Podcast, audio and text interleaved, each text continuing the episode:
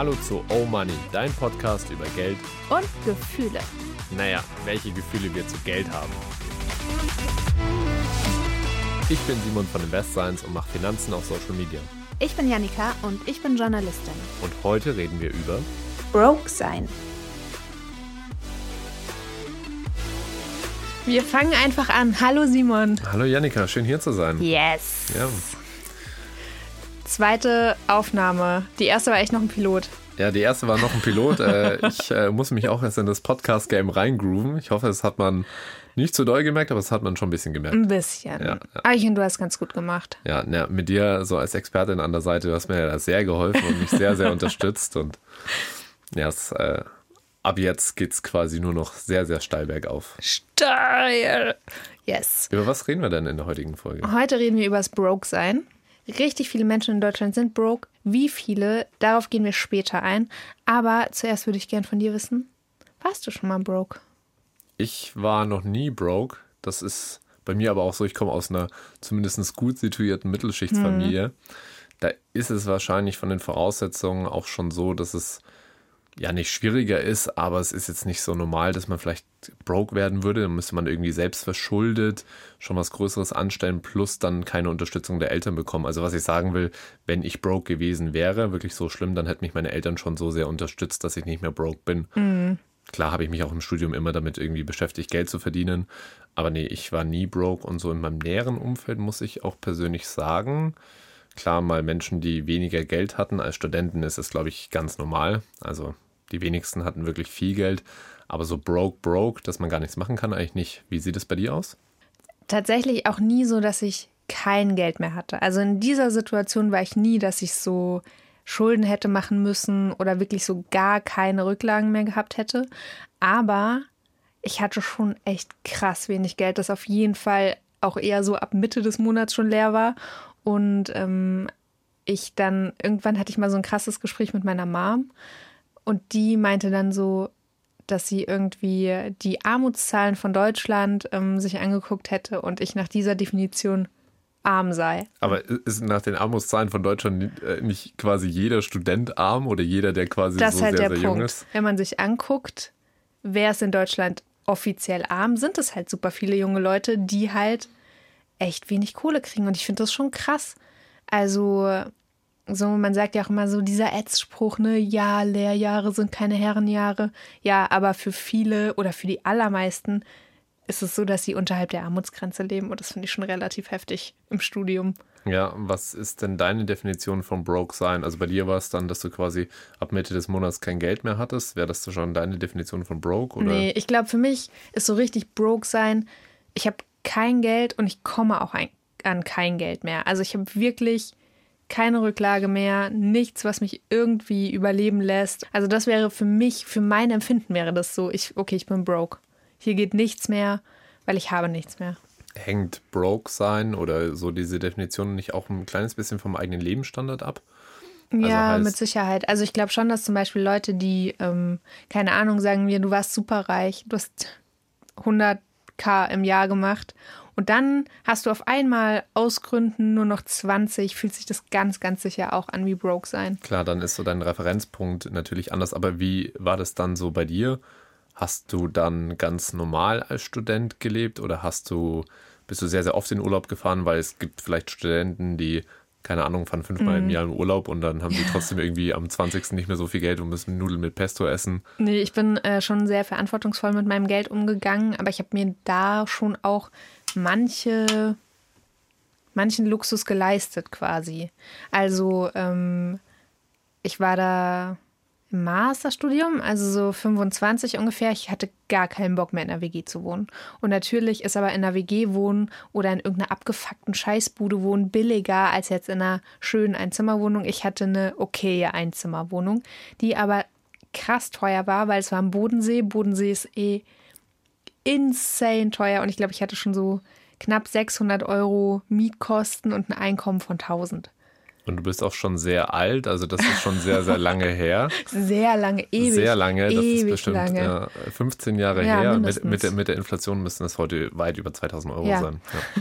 Ja. ja, aber da werden sich sehr, sehr viele Studenten auf jeden Fall damit identifizieren können, die heute vielleicht auch in einigermaßen großen Städten leben. Mhm. Was mich dann interessieren würde, wie hat sich das für dich konkret angefühlt? Richtig scheiße.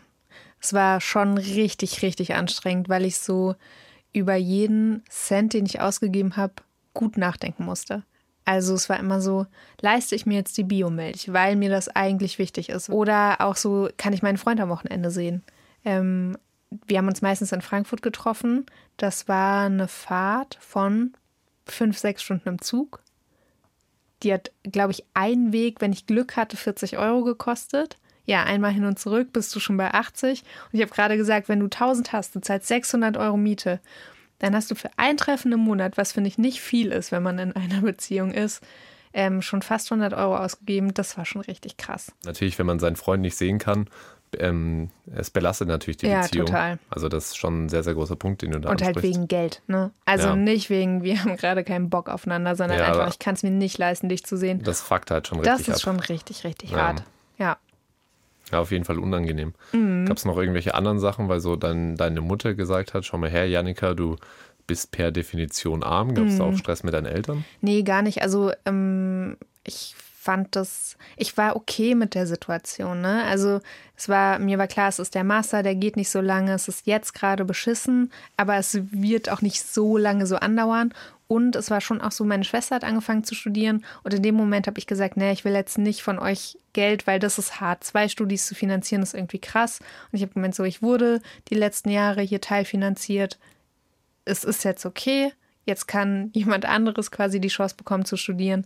Ähm, deswegen, also ich war da so mit meinen Idealen und so Wertvorstellungen voll damit auf einer Linie. Trotzdem war es hart. Und ich glaube, meinen Eltern hat es einfach krass leid getan. Also ich hab, hatte da das Gefühl, dass es für die hart ist, zu sehen, so ich habe so wenig Geld und ich habe aber diese Entscheidung getroffen, ich will kein Geld mehr von euch.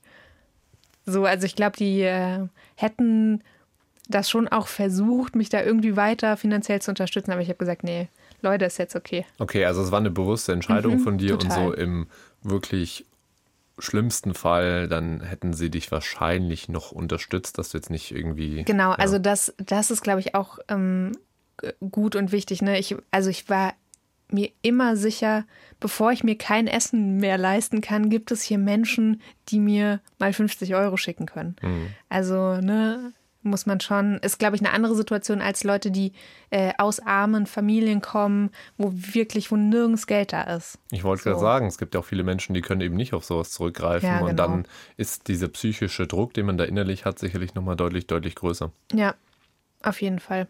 So, die nächste Frage, die sich mir dann stellt, wann hast du dann, dann eigentlich angefangen, deine Finanzen wirklich in Griff zu bekommen? Oder beziehungsweise wann hat sich die Situation für dich verändert? Hm. Hast du deine Finanzen überhaupt im Griff? Machst du hier einen Finanzpodcast und hast deine Finanzen gar nicht im Griff?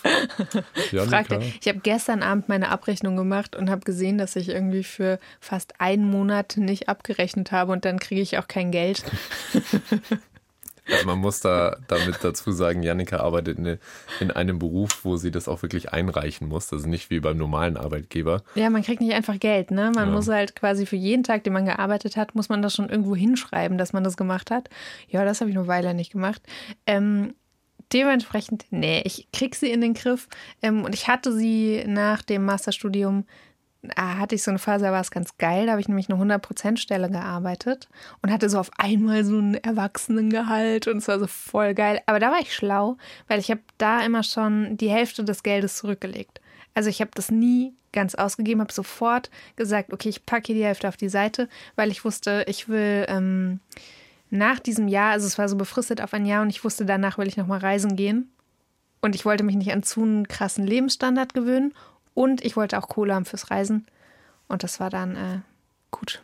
Also du hast quasi schon mit dem Ziel gespart. Du hast jetzt nicht irgendwie gesagt, okay, ich lege ab jetzt 50 Prozent zurück für für, weil ich das machen will, sondern eher schon mit einem konkreten Ziel. Nee, das ist auch, glaube ich, also ich bin so ein Mensch, ich denke eigentlich nicht weiter als die nächsten zwölf Stunden. Ich glaube, deswegen ist für mich.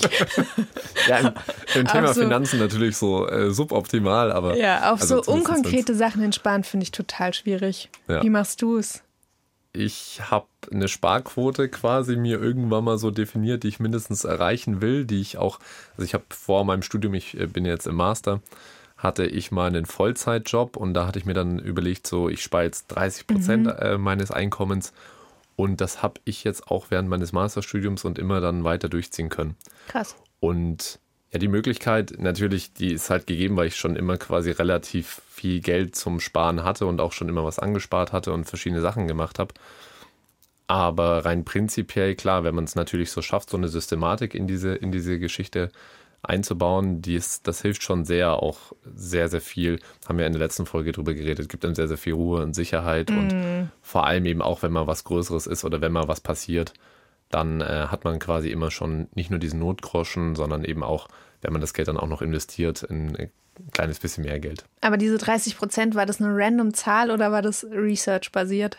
Das ist, also ganz kurz dazu, es gibt so ganz, ganz viele verschiedene Regeln, ähm, wie viel Geld man denn eigentlich sparen sollte. Und dann manchmal steht da drin 20 Prozent, 10 Prozent, 30 Prozent. Eigentlich ist es alles Quatsch. Es kommt immer auf die individuelle Situation mhm. drauf an, wie viel Geld man denn eigentlich zur Verfügung hat und aufgrund auch der eigenen Lebensverhältnisse und des eigenen Lebensstandards, mit äh, was man sich wohlfühlt und auch welche finanziellen Ziele man hat. Ich habe mir nur damals eben eine Sparquote ausgewählt, wo ich wusste, okay, wenn ich den Job jetzt nicht mehr habe oder wenn ich jetzt, das war natürlich am damaligen Gehalt 30 Prozent, Jetzt ist es prozentual auch ein bisschen mehr. Ich habe ja, ich habe äh, ein kleines bisschen dann versucht, so mit dem Fixbetrag dann irgendwann wieder zu arbeiten, dass ich mir dann sage, okay, damals 30 Prozent und jetzt ist es wahrscheinlich sogar 45 Prozent mhm. meines jetzigen Gehalts, aber ich wollte diesen Fixbetrag nicht äh, unterschreiten. Das geht jetzt schon so ein kleines bisschen zu weit. Es ist einfach so, wenn man mal einmal einen Sparbetrag angefangen hat, dann macht es natürlich Sinn, diesen Sparbetrag möglichst weit durchzuziehen. Also das ist gleich so ein Tipp für alle da draußen es macht sehr, sehr viel Sinn. Man entscheidet sich für einen Sparbetrag und versucht den, egal welche Krise kommt, ja. immer durchzuziehen. Also dieses kontinuierliche über viele, viele Jahre und Jahrzehnte hinweg. Aber man macht sich immer gut. Man macht auch manchmal krasse Fails. Ja. Wir spielen eine Runde Fail der Woche. Der Fail der Woche. Der Fail der Woche. Mein Fail der Woche sind zwei Flaschen Nagellack, die ich gekauft habe. Ich habe so eine kleine Obsession mit Nagellack. Ich habe gar nicht so viel, weil ich auch so, ich bin so eine Minimalistin und versuche nicht viel zu haben und zu besitzen. Deswegen konsumiere ich relativ viel, relativ bewusst. Aber mit Nagellack belohne ich mich oft. Und irgendwie waren die letzten Wochen krank stressig. Ich meine, kann man sich vorstellen, ich bin Journalistin in Ukraine. Yo, ähm, das ging schon ganz gut ab. Und es gab aber Knallfarben nur beim Billo-Nagellack. Habe ich dann gekauft. End vom Lied deckt halt nicht richtig beschissen, richtig unnötige Ausgabe, weil es war jetzt, ich habe dann zwei Farben gekauft, es hat dann doch auch wieder 4 Euro gekostet. Es ist nicht viel Geld, aber es waren halt 4 Euro, die ich im Grunde zum Fenster rausgeworfen habe, weil ich werde die nicht benutzen. Mein Fail der Woche, und das ist natürlich, wenn jetzt hier so ein Finanzexperte in Anführungsstrichen redet, der viel auf Social Media über Finanzen erzählt und seine Finanzen generell schon im Griff hat, aber was so die Ordnung meiner Finanzen, so diese, diese neu aufkommenden Finanzsachen angeht, mhm. da bin ich nicht ganz so gut. Und zwar habe ich nämlich, ich sollte fürs Jahr 2020 eine Umsatzsteuer einreichen für, für InvestScience, was ich so nebenbei mache. Und in 2020 hatte ich Umsatzsteuer von 0 Euro und habe einfach probiert, quasi das mit 0 mhm. Euro anzugeben. Naja, Ende vom Lied ist, mein Finanzamt mag mich nicht ganz so und hat mir schon äh, Mahnungen geschickt und jetzt soll ich 200 Euro Zwangsgeld zahlen, obwohl meine Umsatzsteuer 0 Euro beträgt. Also ist ein richtiger ah. Fail und ich krieg's quasi nicht hin, denen mitzuteilen, dass meine Umsatzsteuer 0 Euro ist. Der Fail der Woche. Der Fail der Woche. so. So, kommen wir jetzt wieder zum eigentlichen Thema. Zum eigentlichen Thema. Wir haben nämlich jetzt ja sau viel über uns geredet, ist auch schön, aber so ein bisschen, bisschen was mit Tiefgang wollen wir hier auch machen. Und wir haben ein paar Hardfacts rausgesucht. Zum Beispiel dazu, ab wann man in Deutschland eigentlich offiziell broke ist. Und zwar ist man in Deutschland schon ab einem Nettoeinkommen von, sagt die Zahl? 1074 Euro in 2019 und 1126 Euro in 2020. Arm. Wenn man ein Ein-Personen-Haushalt ist. Ja, und das finde ich persönlich schon sehr niedrig, weil, also ich als Student, ich wohne in Mannheim, ja, würde schon so sagen, so 1400 Euro als Student verbrauche ich da. Gut, ich bin jetzt vielleicht auch Krass. kein Student, der sehr ja. günstig lebt. Ich muss auch fairerweise dazu sagen, ich kalkuliere dann schon immer alles mit ein. Also ich kalkuliere da dann auch die Urlaube mit ein ah, ja, okay. und, und, solche Geschichten. Also ja, quasi genau. jeden Aber das Monat ist halt brauche ich das, gleich ne? viel Geld. Ja, ja, wenn man halt ein bisschen was machen will, dann braucht man schon ein bisschen Kohle. Und ähm, das ist echt nicht so viel. Also ich würde mit dem Geld nicht mehr gut über die Runden kommen. Bin ich sehr, sehr lange. Ähm, auch in meiner Ausbildung zur Journalistin hatte ich ungefähr dieses Geld als ähm, Nettoeinkommen und es war echt hart irgendwie. Also vor allem, weil in meinem Umfeld ja schon so viele erwachsen waren, erwachsene Gehälter hatten, schon seit Jahren gearbeitet haben und ich war immer noch auf diesem Ausbildungsweg. Ah, ja, und irgendwie, nee, das ist nicht so geil. Was besonders krass ist, wenn man sich dann die Daten für Deutschland anschaut, also komplett Deutschland prozentual gesehen, sind das 16 Prozent der Bevölkerung gelten mhm. als arm und es entsprechen 13,4 Millionen Menschen. Also das ist schon eine gewaltige Zahl in Deutschland. Genau. Und das sind natürlich nicht nur, weil wir jetzt viel über Studenten und junge ja, Leute klar. geredet haben, nicht nur. Zwar auch, aber nicht nur. Ja, und für die ist es ja ein temporäres Ding. Da geht es ja irgendwann bergauf. Aber es gibt ja auch Leute, die sind das ihr Leben lang und das ist schon richtig heftig. Ja, Genau, und wenn wir schon von Leben lang äh, sprechen, dann ist es natürlich auch so, es gibt Haushalte mit drei und mehr Kindern, mhm. die sind besonders von Armut betroffen, nämlich 30,9 Prozent dieser Haushalte. Alleinerziehende, natürlich erwerbslose Personen, äh, 52 Prozent und Menschen mit niedrigen Bildungsabschlüssen, 30,9 Prozent, sind auch überdurchschnittlich stark betroffen. Und dasselbe gilt auch noch für Menschen mit Migrationshintergrund, 27,9 Prozent. Ähm, die nicht deutsche Staatsangehörige sind, 35,8 äh, Prozent. Ich finde es super krass, halt, was diese Zahlen zeigen. Ne? Das sind alles Leute, die es sowieso schon schwer haben auf irgendeine Art und Weise, weil sie nicht in einer deutschen heteronormativen äh, Ehe leben und so und alles ist äh, tutti, sondern es sind irgendwie Leute, die ein bisschen von der Norm abweichen. Und von der Norm abweichen ist scheinbar nicht cool in Deutschland, weil dann hast du auch noch keine Kohle. Ich finde es richtig krass. Es gibt übrigens auch einen ganz spannenden Ländervergleich. Also ich weiß nicht, ähm, ich hatte oder ich kenne schon immer dieses, ja, Bayern, Baden-Württemberg sind super reich und tatsächlich haben wir jetzt mal nachgeguckt und dies ist so. Äh, in diesen süddeutschen Ländern ist die Armutsquote im Vergleich zu den anderen Bundesländern nämlich viel niedriger. Die liegt dabei 12,2 Prozent und die übrigen Bundesländer kommen auf 17,7. Wundert mich nicht, ich komme ja schließlich aus Bayern. Ich habe da über die letzten Jahre ziemlich was aufgebaut und das hat sehr zum Bruttoinlandsprodukt in Bayern äh, beigetragen. Dieses ganze Thema Schulden macht ja vor allem auch was mit der Psyche. Leute, die wirklich broke sind und auch lange broke sind, ähm, neigen dazu, einfach super angespannt zu sein. Die sind schneller frustriert, die haben oft Stress mit Familie, Freunden, Arbeitgebern. Ähm, und dieses gesamte soziale Umfeld kann halt dadurch belastet werden, was ja irgendwie logisch ist. Ne? Also wenn du die ganze Zeit Geldsorgen hast und die ganze Zeit Sorgen hast, dass sich das irgendwie auf deine zwischenmenschlichen Beziehungen auswirkt, ist ja irgendwie logisch. Ähm, und, das fand ich richtig spannend, auch die Leistungsfähigkeit und das Selbstwertgefühl werden vermindert dadurch. Das fandst du spannend. Also mhm. war, das mhm. für, war das für dich irgendwie eine Erkenntnis, die du vorher nicht hattest? Oder? Ich finde sie halt krass. Also, weißt du, so klar ist Geld wichtig, um sich Sachen leisten zu können, um sich selbst irgendwie hervorzubringen. Ne? Also die Kleidung, die ich trage, ist ja schon wichtig für meinen eigenen Ausdruck, für meinen Selbstwert und so. Natürlich kann ich mir bestimmte Kleidung mit einem bestimmten Gehalt leisten und andere nicht. Aber würde schon hoffen, dass so wie ich selbst mich sehe und wie meine eigene Einstellung zu mir ist, eigentlich nicht so krass an das geknüpft ist, was ich verdiene. So, also ich finde es ähm, irgendwie schade. Und ich finde vor allem auch dieser Punkt Leistungsfähigkeit nimmt ab. Also, dass man sich gar nicht so selbst gut da rauspushen kann, das finde ich halt irgendwie auch krass. Ne? Also man sollte ja denken, ja gut, du hast wenig Geld, ja dann hustle halt, dann hast du mehr. Aber scheinbar funktioniert das nicht, weil deine Leistungsfähigkeit, wenn du broke bist, einfach gedämmt ist. Und dann entsteht ja voll der Teufelskreis. Ja, natürlich. Also wenn du quasi einmal broke bist und du leistest weniger, dann und du traust dir auch selber wieder weniger zu, dann ja, dann verstärkt sich diese Spirale natürlich nach mhm. unten. Persönlich muss ich sagen, überrascht es mich jetzt nicht komplett, dass es so ist. Es ist natürlich schade. Also ich finde es jetzt auch natürlich erschreckend, dass dann die Leistungsfähigkeit und auch das Selbstwertgefühl abnimmt. mich erschreckt es jetzt in dieser kapitalistischen Welt, in der wir nun mal leben, nicht komplett, dass es so ist.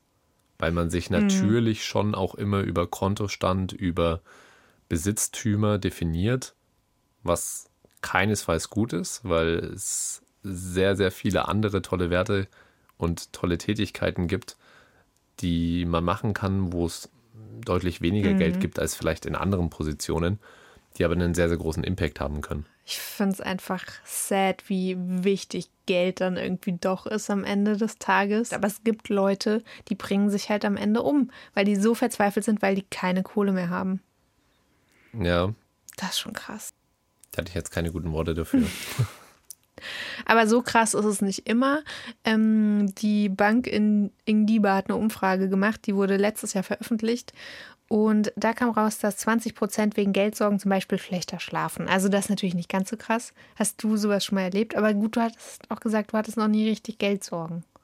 Nee, ich habe schlechter geschlafen, als ich in meinem vorherigen Job viel Stress hatte. Mhm. Das kann natürlich auch damit einhergehen, quasi, wenn du Arbeitsplatzunsicherheit hast mhm. und das ist dann wieder verknüpft mit vielleicht einer monetären oder finanziellen Unsicherheit. Ja, und selbst wenn man mehr Geld hat, dann ermöglicht das einem ja Sachen, zum Beispiel eine Wohnung kaufen, aber in dem Moment muss man sich ja, selbst wenn man gut was gespart hat, dann doch wieder was leihen.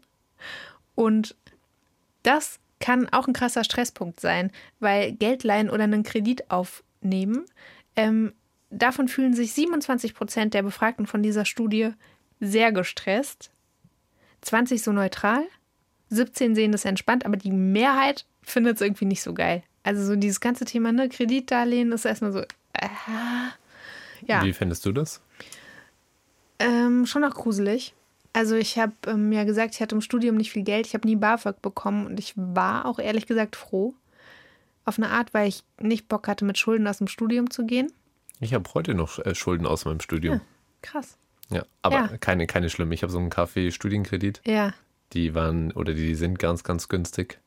Aber ja, nur so als Beispiel. Also ja. das vielleicht so als kleinen Tipp für alle Studenten da draußen, fällt mir gerade ein. Gerne mal nach diesen Kaffee-Studienkrediten äh, schauen. Das ist so eine öffentliche deutsche Bank, ich bin mir nicht ganz sicher, aber da gibt es, ja, also das ist sehr, sehr gut gefördert und äh, das ist jetzt auch kein werbliches Angebot, das wollte ich damit an dieser Stelle unterstreichen, mit öffentlicher Bank, bei der ich mich nicht ja. genau auskenne. Ja. ja. okay, aber du hast Schulden, krass. Ja, ich habe quasi zwar Geld, aber immer noch Schulden. Ja. Das ist im Übrigen nämlich wichtig bei Krediten. Es gibt ja Schulden oder Kreditaufnahme für Schulden mhm. und es gibt Kreditaufnahme für Investitionen. Und ich kann mir auch vorstellen, dass ist jetzt in den Studien, glaube ich, nicht abgebildet. Aber dass natürlich das Feeling, wenn man jetzt eine Investition tätigt, beispielsweise man kauft sich eine Immobilie, vielleicht nicht ganz so schlimm ist, wie wenn man einen Kredit aufnimmt, um jetzt seine Schulden zu refinanzieren. Ja, tatsächlich haben auch die ähm, Befragten da gesagt, und das finde ich zeigt so ein bisschen in diese Richtung. Also 46 Prozent finden es ganz krass unangenehm, sich Geld bei Freunden oder Kollegen zu leihen. Das kann ich total verstehen. Und ich glaube, das macht man ja jetzt auch eher nicht, um sich eine Wohnung zu kaufen oder auch nur ein neues Auto, sondern das macht man, wenn man echt gar nicht mehr kann. Ja, das mhm. klingt auf jeden Fall auch für mich persönlich unangenehm. Also ich. Voll. Ja, also ich frage schon manchmal in der Cafeteria, Janika, 520 Euro leihen. Das ist mir schon sehr unangenehm, aber wenn es um größere Summen gehen würde, nee, das Aber auf jeden Simon Fall. ist auch großzügig, der lädt auch ein. Vielleicht gehen wir so langsam mal zu den Tipps über. Wir haben jetzt so ein kleines mhm. bisschen darüber geredet, was so der Status quo ist. Es macht auf jeden Fall mit Blick auf die Uhr, macht das auf jeden Fall Sinn, noch mal ein paar Tipps hier zu geben und nicht nur darüber zu reden, dass Broke sein doof ist, unangenehm ist und für die Betroffenen natürlich auch sehr schwierig und natürlich mhm. auch der Umgang vielleicht mit Leuten, die broke sind. Also wenn man jetzt selber nicht broke ist, das kann ja einen selbst auch vor einige Schwierigkeiten stellen. Was sind denn da so für Tipps, die wir konkret geben können? Möchtest du vielleicht mal anfangen? Ja, also der erste, und das klingt irgendwie bescheuert, aber ist so sich halt erstmal einen Überblick verschaffen. Also wenn man wirklich kein Geld mehr hat und man merkt irgendwie, keine Ahnung, selbst wenn man arbeitet, das Geld kommt rein, das Geld ist weg und man weiß nicht so richtig wohin, ähm, hilft das halt auf jeden Fall. Und das kann super painful sein, glaube ich, weil man dann so merkt, ja, okay, ich habe hier einen Haufen Scheiße abonniert und bin irgendwie vielleicht nicht so verantwortungsvoll mit meinem Geld umgegangen, wie ich das gerne würde oder wie ich mich selbst sehen würde. Aber das ist auf jeden Fall ein erster guter Start. Das ist nicht nur ein guter Start und das klingt nicht, nicht das klingt vielleicht doof, aber ist tatsächlich, egal zu welcher Finanzberatung du auf der Welt gehen wirst oder von einem wirklichen Finanzexperten dir einen Rat einholen wirst, der wird dir immer sagen, wie, wie sieht eigentlich die Gesamtlage aus? Also Genau. einen Überblick verschaffen ist wirklich das Elementarste, weil es gibt so viele Kostenpunkte oder so viele kleine Sachen, das kann man sich gar nicht vorstellen, wo da Geld rausfließt oder wo man Sparpotenziale hat. Und wenn man sich das mal ein kleines bisschen runterbricht, also das ist wirklich enorm. Das heißt, das ist wirklich, steht egal, ob man investieren will oder ob man broke ist. Man muss ja gar nicht lachen. Nee, ich lache, ich Ja. lache so darüber, weil ich mich so daran erinnere, als ich meine Finanzaufstellung gemacht habe.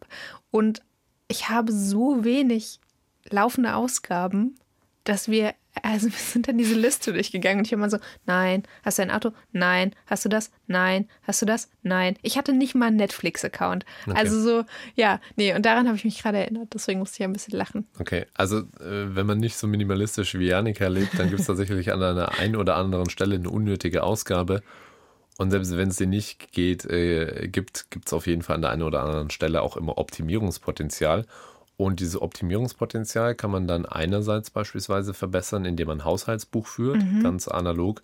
Es gibt mittlerweile aber auch Apps digital dafür, dass man ja ähnlich quasi wie seine Kalorien, wenn man Fitness macht, kann man da dann seine Ausgaben tracken und auch das Geld, was man ausgibt, gibt es mittlerweile eigentlich auch in den herkömmlichen Banking-Apps, dass Ja. sie so eine Übersicht äh, bieten, aber vielleicht auch so eine universale App oder vielleicht auch sogar dieses analoge Haushaltsbuch kann für den einen oder anderen schon sehr, sehr hilfreich sein. Ob man es dann letztendlich macht, aber rein prinzipiell als Tipp, tatsächlich so was analog zu führen, ist schon sehr, sehr gut. Ja. Ein Tipp habe ich gelesen, bezahlen Sie mit Bargeld. Ah, ich weiß nicht. Ich habe immer das Gefühl, ich habe einen viel schlechteren Überblick, wenn ich Bargeld in der Hand habe, weil das Nice am, mit Karte zahlen ist halt jeden Punkt, den du ausgibst, der wird ja wie in einem Haushaltsbuch automatisch aufgeführt. Zumindest kann man es gut nachvollziehen. Das war ein guter Tipp 2010, Ja, weil da auch noch nicht so Banking-Apps gab und da musste man sich erst einen Kontoauszug holen. Aber im Jahr 2022, also Leute da draußen, Ja. das sage ich nicht nur aus Überzeugung, sondern da bin ich, da gibt es sicherlich mittlerweile auch Studien dazu. Ich glaube auch. Also ein Punkt hat mir so eingeleuchtet daran, das war so, dass man halt wirklich eine Beziehung wieder zu seinem Geld hat. Genau, also es hat seine Daseinsberechtigung vielleicht aus dieser Sicht, aber generell, wenn es über den Überblick über die eigenen Finanzen geht, mm, mm. das ist wirklich kein Tipp, den ich heutzutage noch mitgeben würde.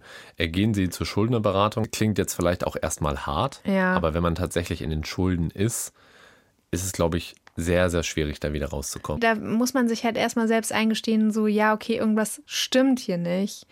Ähm, aber im Endeffekt sind es Angebote, die ja auch oft echt kostenlos sind und eigentlich sollte man die viel öfter nutzen. Ich denke die denk's immer Leute, wieder. die Leute, die da arbeiten, die denken sich auch nicht, das ist nämlich, glaube ich, das, was sich viele Menschen denken, wenn ich da hingehe, oh Gott, dann sitze ich da jetzt jemanden gegenüber Mhm. und dann, was denkt er sich? Die Leute, die dort arbeiten, die kennen das Tag ein, Tag aus und die denken sich dann auch nicht, was ist dem, was ist das für ein Typ oder was Ja, ist das für genau. eine Frau? Äh, Also, ja, die Gedanken sind auch auf jeden Fall nicht da. Ja, im besten Falle kann man mit diesen Leuten ähm, was machen, was dann fast Bock machen kann, finde ich. Nämlich so ein bisschen gucken, wo habe ich denn Einsparpotenzial? Also oft hilft es ja, wenn man sich wirklich gut strukturiert hat. Man kennt dann Einnahmen, Ausgaben, wenn man diese Aufstellungen gemacht hat und so. Und dann checkt man so ein bisschen, hä, an der Stelle gebe ich so viel Geld aus. Keine Ahnung, Stromanbieter finde ich bestes Beispiel. So, man ist bei einem, dann ist man da die nächsten sechs Jahre, zahlt irgendwie 70 Euro. Mittlerweile könntest du einen Vertrag für 30 bekommen. Und es macht dann richtig Bock. Das ist so wie äh, am Ende nochmal Gutscheincode einlösen beim Online-Shopping oder so. Natürlich hilft dann auch auf der anderen Seite sowas wie richtiges Einkaufen lernen. Ich glaube, das ist für viele Leute auch was Unterschätztes. Das fängt nicht nur beim Supermarkteinkauf an, sondern geht auch über Klamotten shoppen. Auch wichtig, sich nicht neu verschulden.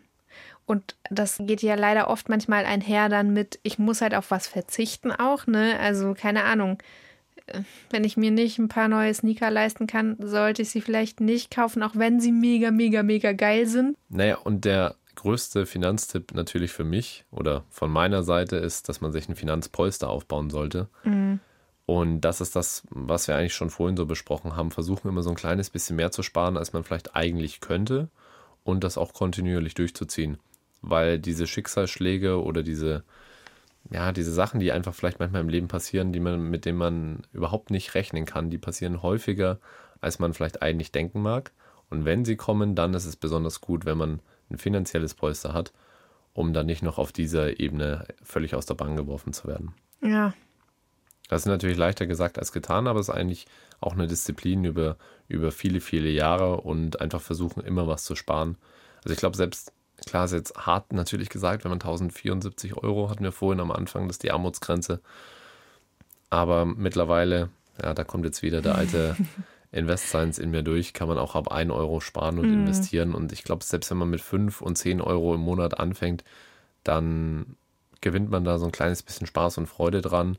Und dann hat man vielleicht auch noch ein konkreteres Ziel, wenn man sieht, okay, das Geld, was ich spare, wird vielleicht auch sogar ein kleines bisschen mehr und ich kann mir irgendwann dann vielleicht doch ein bisschen was davon auch wieder leisten und können. Yes. Ich will zum Abschluss noch eine Runde für kein Geld der Welt spielen. Für kein Geld der Welt. Würdest du für kein Geld der Welt eher dir ein Tattoo stechen lassen, ein Herztattoo mit Flamme und dem Namen deiner Freundin oder auf einem mechanischen Bullen reiten und das Livestreamen auf deinen Social Media Kanälen. äh, beides geschäftsschädigend. wo, wo sollte das dazu nochmal hin? Das ist an einer Stelle deiner Wahl. An einer Stelle meiner Wahl. Naja, dann schon das. Ich mag ja meine Freundin. Okay. Oder? Nessie, ich habe dir gerade ein Tattoo geklärt. Für kein Geld der Welt. Wir hören uns nächste Woche wieder. Dann mit dem Thema. Der richtige Zeitpunkt ist immer jetzt. Ja, auch für ein Tattoo. Nur für ein Tattoo. Bye, bye. Ciao. Wenn dir unser Podcast gefallen hat, dann schreib uns eine Bewertung auf iTunes oder Spotify und folg uns bei Insta unter Oh Money Podcast.